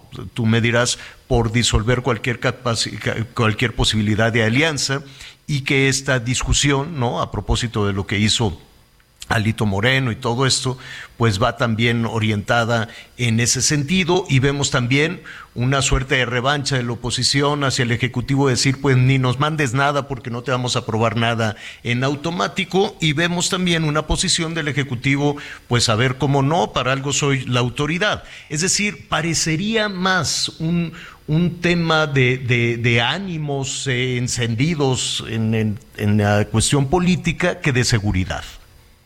Mira, yo te doy mi opinión. Yo creo que sí tiene una arista política. Ahorita regreso para ella. Para mí sí es importante por lo que está pasando, pero el tema central es la seguridad. A ver, eh, la oposición, el presidente hace muy mal en decir que estamos regateando, porque el único motivo por el cual existe Guardia Nacional en este país es porque la oposición dio los votos para eso. O sea, sí debe de saber quien me está escuchando que no existiera la Guardia Nacional si nosotros no hubiéramos votado a favor porque Morena no tiene los votos, no tiene las dos terceras partes para eh, lograr esa reforma, pues, ¿no? Entonces, nosotros en el 2019 dijimos, oye, a ver, mira, te vamos a dar estos votos, sí, solo sí, verdaderamente cambiamos la estrategia de seguridad. Y entonces se forma un cuerpo civil, ¿no? A nivel nacional, que sea el encargado de combatir el crimen organizado y te vamos a dar cinco años para que te apoyen las Fuerzas Armadas en tanto tú formas este cuerpo civil que es la Guardia Nacional y con la condición de que inviertas en fortalecer policías estatales y municipales. Es que esa es la solución, Javier, porque el 95% de los delitos está a nivel local. O sea, cuando la gente le pregunta al INEGI, el INEGI, ¿eh? no yo, Oye, ¿cuál es tu contacto con la inseguridad? No te contesta el organizado. Es terrible, por supuesto. Pero por mucho el día a día no está ahí. Está, dice, es que salgo de mi casa y están tomando alcohol o se están drogando en el parque y me da miedo, me asaltan. Es que voy al transporte público y no hay alumbrado y me asaltan. Es que me roban en el transporte público, es que me roban mi habitación, es que me roban el vehículo, ¿sí me entiendes? Entonces, esos delitos que son los principales. Hay 30 millones de delitos al año en México, ¿sí? Y solo muertos. Pero que poner proporción. Válgame. Válgame, se nos, se nos fue de nueva cuenta, se nos fue de nueva cuenta la, la comunicación mientras eh, buscamos una, una mejor línea. Qué calamidad, ¿eh? Y no nada más son las comunicaciones ahorita eh, eh, vía telefónica o celular, están fallando muchísimo toda la cuestión digital. En un momento más le, le ofrezco esos detalles. mientras esto mientras eh, está en la posición de los legisladores del Partido Acción Nacional, o por lo menos de Damián, déjeme decirle que el presidente dijo, pues hagan eh, pues lo que sea, pero yo voy a presentar una iniciativa de nueva cuenta las veces que sea necesaria, ¿no? Dice, voy a presentarla, se lo digo de manera textual. Eh, y ya te tengo en la línea, ¿verdad, Damián? No. Bueno. No, no está. Y tenemos el sonido de Javier de... vamos a escuchar lo que dijo el presidente López Obrador esta mañana. Y aunque no eh, se tenga la mayoría, en este caso dos terceras partes, porque es una reforma constitucional, que pase un tiempo, pase un periodo y voy a volverla a presentar mientras yo esté de presidente, como tengo la facultad de hacerlo, presentar iniciativa, voy a seguir insistiendo, porque no quiero que la Guardia Nacional termine como la Policía Federal. Entonces, Damián, estaríamos en una espiral sin fin, ¿no? Ustedes rechazando y el presidente regresando a la iniciativa. Yo, yo creo que el presidente tiene que entender que no somos sus enemigos. Segundo, tiene que reconocer que si tiene Guardia Nacional es porque nosotros tuvimos disposición de construir y con esa misma disposición estamos listos para debatir. Pero lo que no le vamos a dar es un cheque en blanco para que militarice este país, porque él mismo en campaña lo prometió y porque está demostrado, 16 años de evidencia muestran que no se resuelve, pero ni siquiera los 16 años, Javier, los cuatro del presidente, pues, tiene militarizado el país y, y tiene más muertos que nunca. Entonces, ¿cuál es la solución? ¿Qué estamos diciendo? A ver, hagamos lo que dijimos que íbamos a hacer. Si tienes 30 millones de delitos al año, como te decía ahorita, y si la mayoría están en las colonias, eso no se va a resolver con militares patrullando en Hammers. El crimen organizado sí, puede ser, pero eso no. Para eso necesitas invertir en policías de proximidad, pagarles mejor, tener más policías, videocámaras, estrategia local, pues ya a nivel nacional, un cuerpo de élite que debe ser la Guardia Nacional Civil, que se encargue de combatir al crimen organizado, particularmente con una estrategia de inteligencia, inteligencia financiera para pegarles donde más les duele. Para eso hay disposición, Javier. Pero el presidente quiere, no, miren ya, que los militares se encarguen y ya. Oye, pero, pero es que no está dando resultados. Pues, pues no, en eso no cuenta con nuestros votos. Entonces, yo qué bueno que ayer la oposición se mantuvo firme. Debo decirte que cuidado con esas celebraciones exacerbadas que estoy viendo en algunos, porque estuvo bien cerquita, ¿eh? Se Sí. quedaron a uno o dos votos. Así Y- es. Y, los, y los van a tratar de lograr. Yo diría, aprovechemos este momento para abrir un debate real de cómo mejorar la seguridad pública en el país. Damián Cepeda, senador, te agradezco muchísimo y si nos permite seguiremos esta, esta conversación. Con mucho gusto. Un saludo para ti, un saludo para todos. Gracias. Hacemos una pausa, volvemos.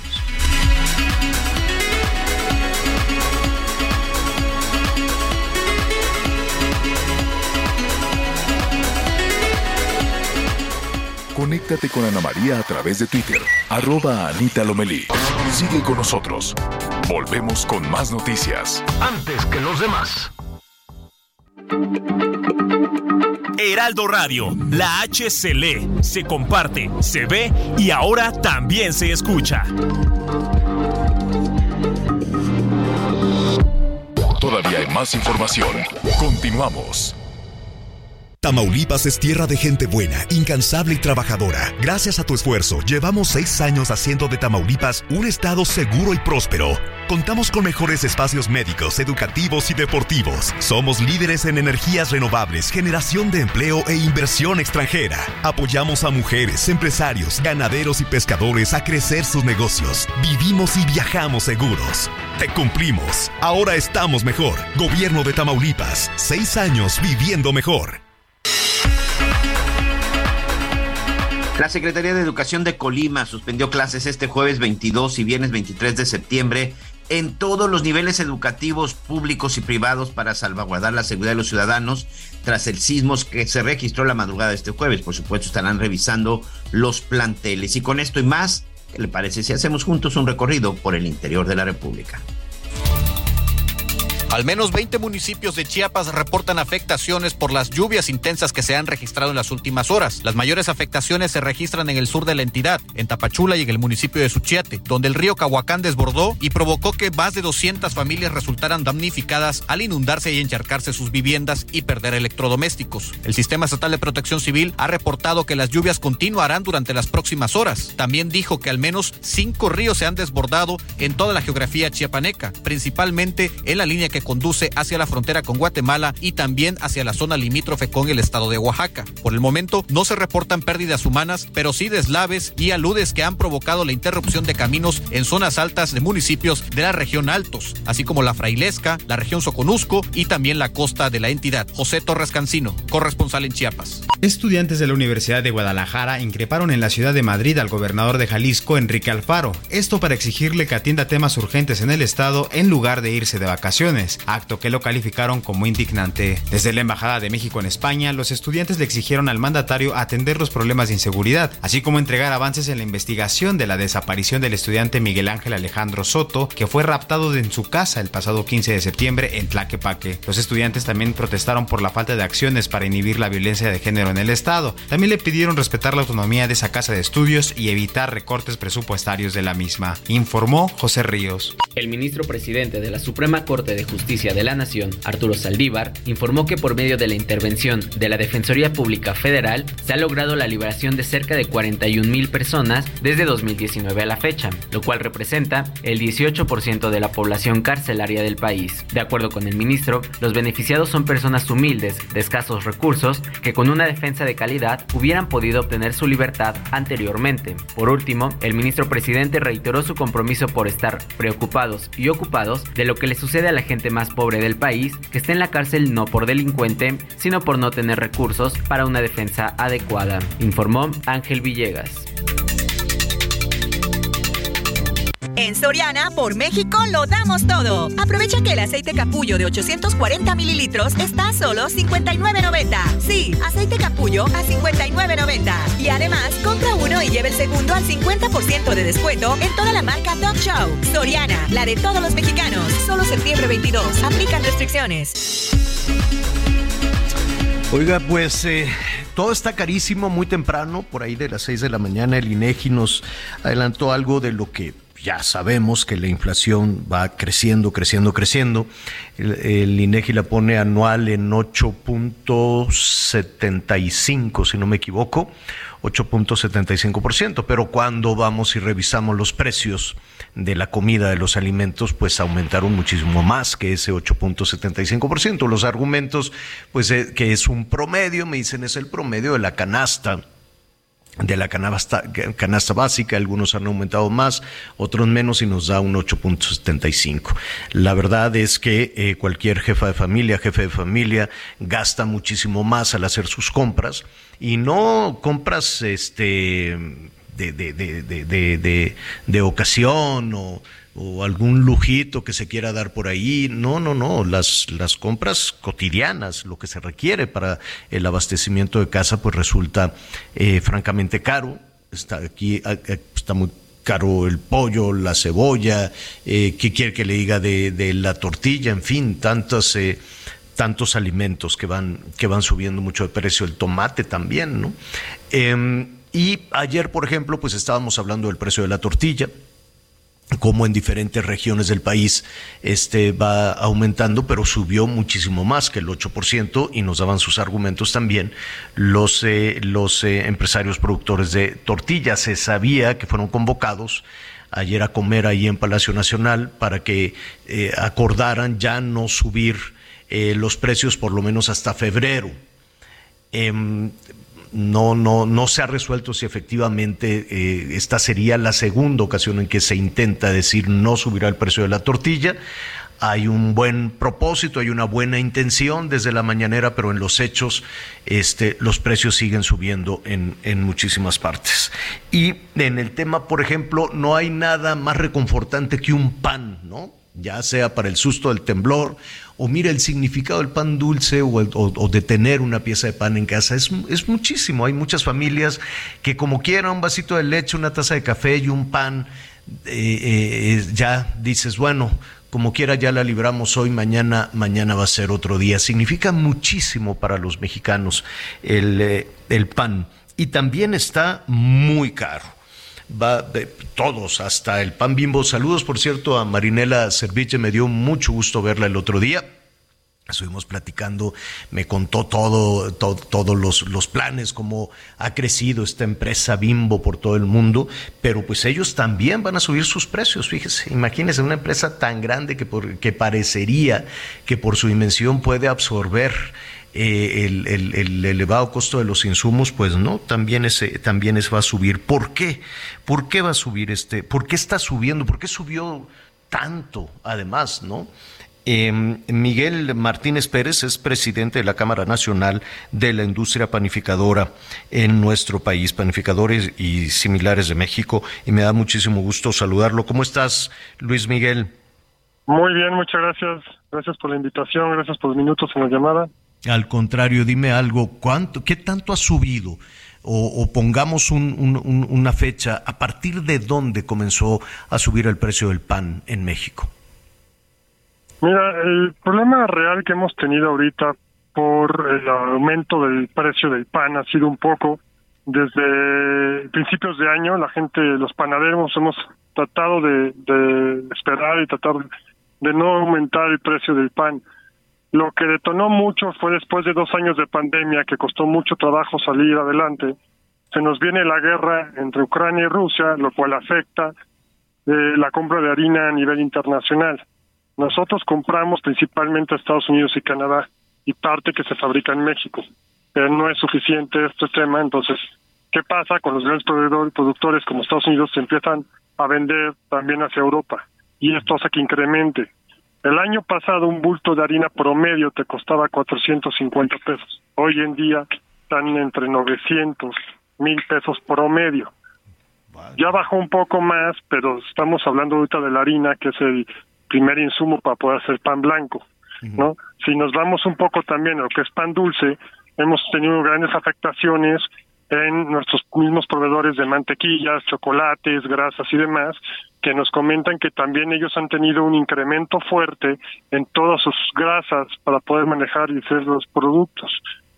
Entonces sí ha sido algo, sí ha sido una cadena un poco complicada, ¿no? Tuvimos una reunión hace unos meses cuando salió todo el tema de, las harinas, estuvimos platicando varios de los que formamos parte de la Cámara de la Canaimpa, de la Cámara Nacional de Industria Panificación, y todos hacían el mismo tema, ¿no? Estamos hablando gente de la Ciudad de México, tenemos gente de, de Oaxaca, de Cuernavaca, de Morelia, tenemos personas de, de San Luis Potosí, de León, y decían que todo estaba muy caro, que todo estaba muy difícil mantener. Entonces, bajo los mismos insumos nos hemos visto necesidades. Está, está caro porque los insumos eh, subieron en principio. es decir, el costal, el costal de harina se fue al 100% se fue al 100% y no sabemos para cuándo vaya a regresar o tener una disminución. También si le sumas la cuestión del gas, pues el gas ha incrementado también durísimo y esto te afecta en tu producción. Entonces todos hemos tratado de manejar los valores de cadenas de precio, también una competencia muy fuerte son los supermercados que no manejan manejan a veces el precio de por debajo del costo o muy al pegado del costo y no permite que un panadero Claro, pero ellos lo pueden, pueden vender una concha mucho más barata, pero saben que van a vender adicional a eso, pues muchos otros elementos para acompañar la concha, ¿no? Y dicen, bueno, pues te doy de premio, te doy de premio la concha, pero aviéntale en el carrito leche, chocolate y todo, cualquier otra cosa, ¿no? ahí, ahí tienen ellos su forma de trabajar y, cómo van mermando una cosa con otra, pero un panadero está artesanal, un pequeño empresario está sufriendo porque la competencia es desleal, porque obviamente, como bien decías ahorita, la gente pues cuida el bolsillo y a lo mejor ya en lugar de comprar en la panadería de, de, de la esquina, pues mejor voy al súper donde me sale más barato, que no es la misma calidad, que no, tiene el mismo sabor, pero honestamente con todo respeto al súper, pero pues es malísimo, ¿no? O sea, es es no no para en realidad para los mexicanos un buen pan significa significa muchísimo. ¿Qué tanto han dejado, qué tanto ha bajado el consumo de, de pan, por ejemplo, de pan dulce? Mira, no te podría decir una frase tal cual, pero todos los todos los este, industriales primer comentario que me hicieron cuando tomé posesión de la presidencia fue oye, necesitamos que hagas algo para, para volver a vender pan, porque se nos están parando los hornos, estamos parando producción, después de dos años de pandemia, pues ha sido muy difícil reactivarnos. y, y luego con todos los ataques de que no comas pan porque el pan es malísimo cuando es, es, es, es mentira, estamos hablando con nutriólogos, los cuales te dicen que es necesario comer pan para tu dieta día del día, si no a la larga vas a tener, vamos a llegar a tener otros problemas. Tien- Entonces, tienes toda la razón. Ahí hay, ahí hay grandes mitos incluso. Yo recuerdo que en algún punto se puso de moda esto, el gluten, ¿no? Entonces todas las personas, oye, que el gluten y el gluten, a lo mejor la palabra se escucha fatal, pero es un, un porcentaje muy pequeño de, de- de personas celíacas que son, este, eh, que, que les puede afectar el, el gluten, pero pues son como estas modas extrañas, ¿no? Que, que se van repitiendo y repitiendo y que pueden afectar al, al- al trabajo de más o menos cuántas personas, cuántas familias Mira, dependen son- de la industria somos, eh, somos la tercera este, fuerza de trabajo más grande en el país. Mueves- imagínate, o sea, los, los panaderos representamos la tercera fuerza de trabajo más grande en el país. Entonces, ahí, ya con eso te lo digo. Imagínate la cantidad de problemas que tenemos. ¿no? Entonces, es algo muy fuerte que nos ha pegado. Muchos empresarios están tratando de mantener toda su fuerza de trabajo lo mayor que se pueda. ¿no? Pero sí estamos viviendo una situación muy complicada dentro de la industria panificadora. Oye, Luis, Luis, estamos platicando con Luis Miguel Martínez Pérez, presidente de la Cámara Nacional de la Industria Panificadora. Eh, está recibiendo llamados, de- te están escuchando en diferentes partes del país, empresas eh, que, que están haciendo efectivamente un, eh, un esfuerzo por salir adelante. ¿Cómo, cómo les, les, les, eh, les pueden ustedes apoyar, sobre todo eh, a encontrar insumos en alguna parte del mundo o en alguna parte del país? Porque para una cámara que ya conoce la ruta puede ser relativamente sencillo, pero imagínate para una empresa familiar o para una eh, este, pequeña empresa alejada de los centros urbanos importantes, pues debe de ser difícil. Nosotros como Cámara siempre estamos invitando a todo industrial que se, a todo panadero que se trate de acercar con nosotros, porque contamos, sí contamos con mucha ayuda, tenemos varios proveedores, tenemos, no tenemos convenios con ellos, pero sí los conocemos. ¿no? Es Sí, conocen gente la ruta, conocen conocemos la ruta. Entonces, una forma es acercarse a la Cámara, pedir su ayuda. Nosotros estamos disponibles, dispuestos a ayudar a todos. Tenemos mucho contacto con proveedores, podemos hablar con ellos, podemos solicitar que se acerquen a, a cada uno de los yo sí, de sus clientes y que traten de ayudar también en varios porcentajes. Yo en lo particular, en mi negocio, con mis proveedores, he tenido muy buena respuesta cuando he pedido su, su ayuda para ir viendo presupuestos, para tratar de ver compras a futuras, para tratar de ver cómo va el mercado. Entonces, eh, los proveedores también están dispuestos a ayudar en la mayor de nosotros en sus capacidades, ¿no? Cada quien tiene que ir viendo cómo lo puede hacer. que además ha sido que además ha sido muy exitoso y felicidades por eso Luis Miguel y yo creo que con esa experiencia compartida con los demás puede ser muy buena Entonces yo digo, pues, los que gusten pueden buscarnos en internet, tener la cámara y lo que necesiten estamos siempre abiertos para ayudar. Bueno, pues eh, te, te agradecemos muchísimo. Hay que eh, que compartir con nuestros amigos en el país que atrás de cada pieza de pan que hoy por la tarde noche puedan compartir con su familia, pues está el sustento de un número importantísimo de familias en este país, ¿no? Así es, así es, usted está toda la razón. Te agradezco muchísimo, Luis Miguel, y estaremos muy, muy pendientes de los anuncios que, que, que, que se den en, en ese sentido. Dime algo, en, ¿de alguna manera bajará en algún punto el precio del pan o se queda alto para siempre? No, mira, aquí como todo es mucho depende cada panadero en su panadería, ¿no? Pero yo espero que si la harina vuelve a ayudarnos un poco al respecto a que vuelva a bajar de precio, sabemos cómo está la situación del país, sabemos la economía, entonces podríamos entre todos los panaderos tratar de hacer una campaña fuerte para volver a trabajar y bajar un poco el precio del pan. Pero esto es un factor que va a ir aunado con todos nuestros proveedores, con los insumos, con el costo de la gasolina, del gas, mano de obra, todas estas cosas que afectan el precio directo del pan. Pues te agradezco muchísimo y estaremos pendientes ahí de los anuncios que haga la Cámara. Gracias. A ti muchas gracias y un fuerte abrazo. Al contrario, un abrazo. Oigan, ya casi nos vamos, Anita Miguel.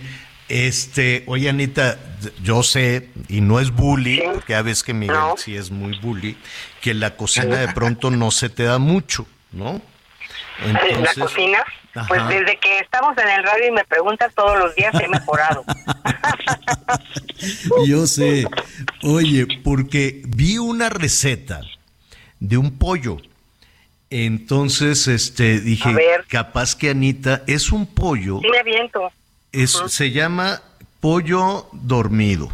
Ya es que luego le ponen así receta, este, títulos así, pollo a la no sé qué, pollo a la plaza, pollo, ¿no? Este.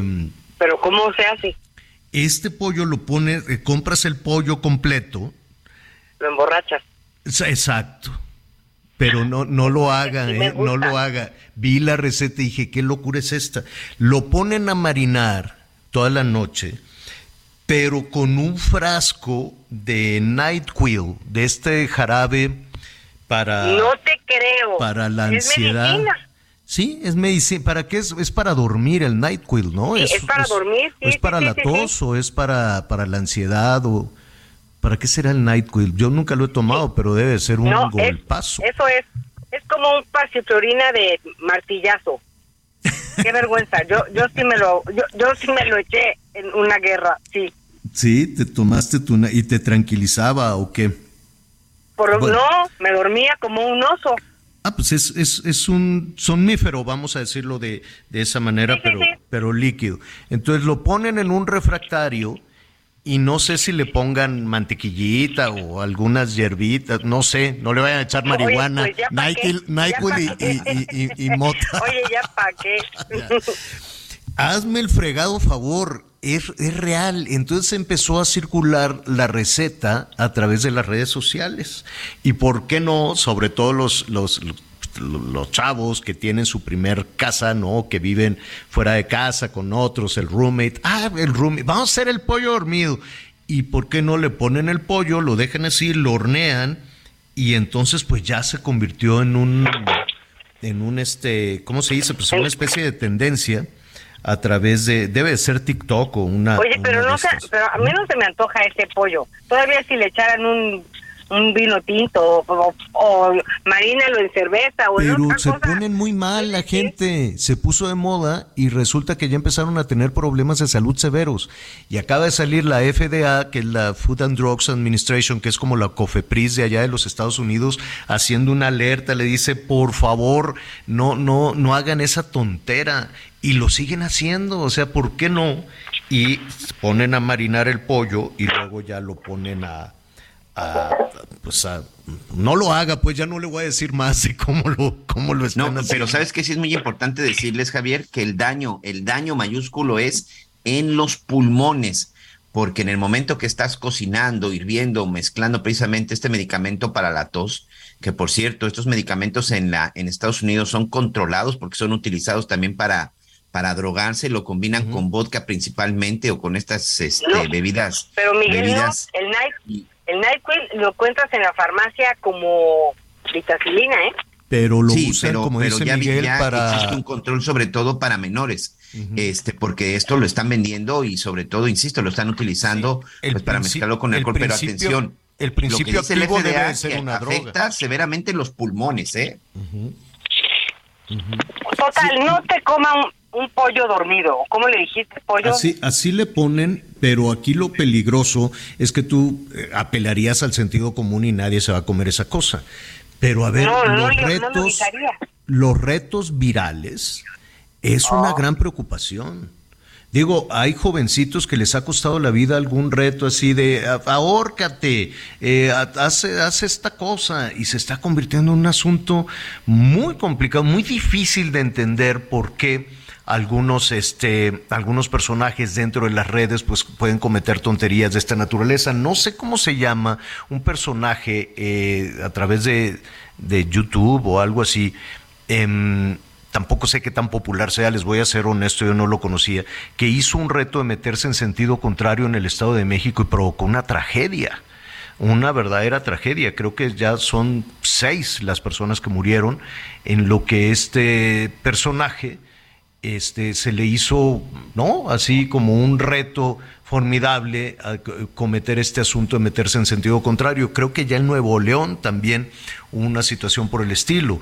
O los eh, chavos estos que dicen voy a surfear los este, andenes, los vagones de, del metro.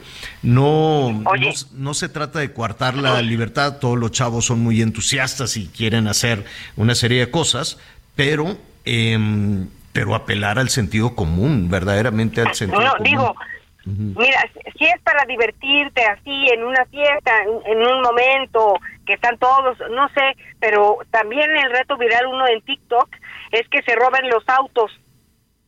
No, bueno. A ver quién se roba Eso es un reto, eso es un delito. Eso es un delito. Pero así lo eh, bueno, es un delito y este personaje los le pusieron reto viral TikTok, quién se roba más autos y aumentó en 800% esto desde el año pasado. Este personaje se hace llamar Heisenwolf. Heisenwolf. Y entonces, este, tengo entendido que ya debe estar en la cárcel porque mató a seis personas.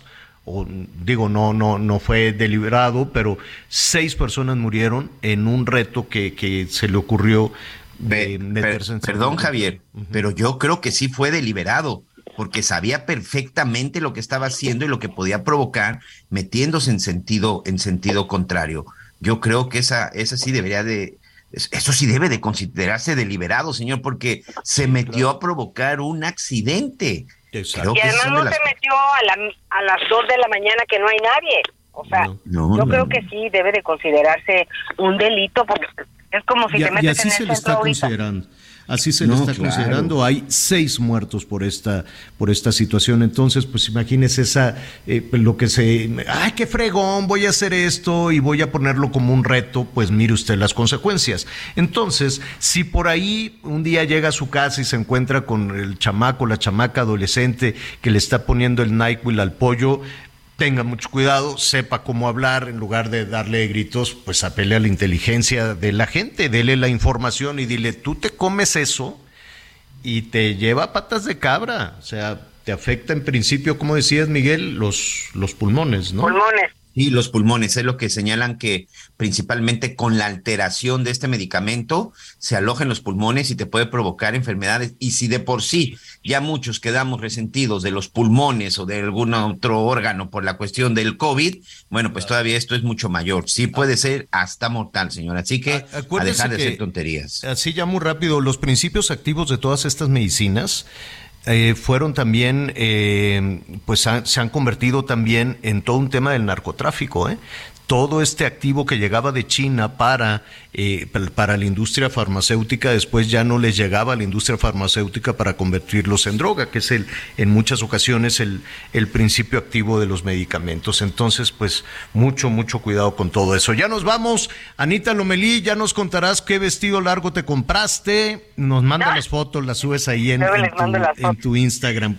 Que está fallando también, no nada más la comunicación vía telefónica, el Instagram también está fallando mucho. Gracias, Anita.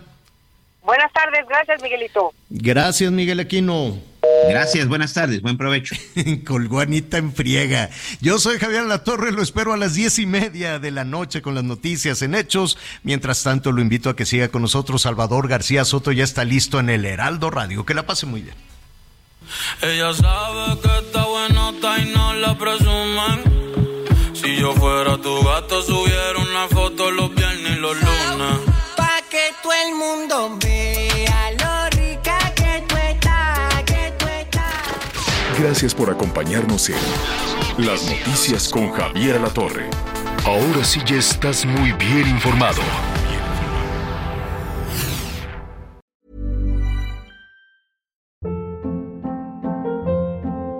Hold up. What was that? Boring. No flavor. That was as bad as those leftovers you ate all week. Kiki Palmer here, and it's time to say hello to something fresh and guilt-free. Hello Fresh. Jazz up dinner with pecan-crusted chicken or garlic butter shrimp scampi. Now that's music to my mouth. Hello Fresh. Let's get this dinner party started. Discover all the delicious possibilities at hellofresh.com.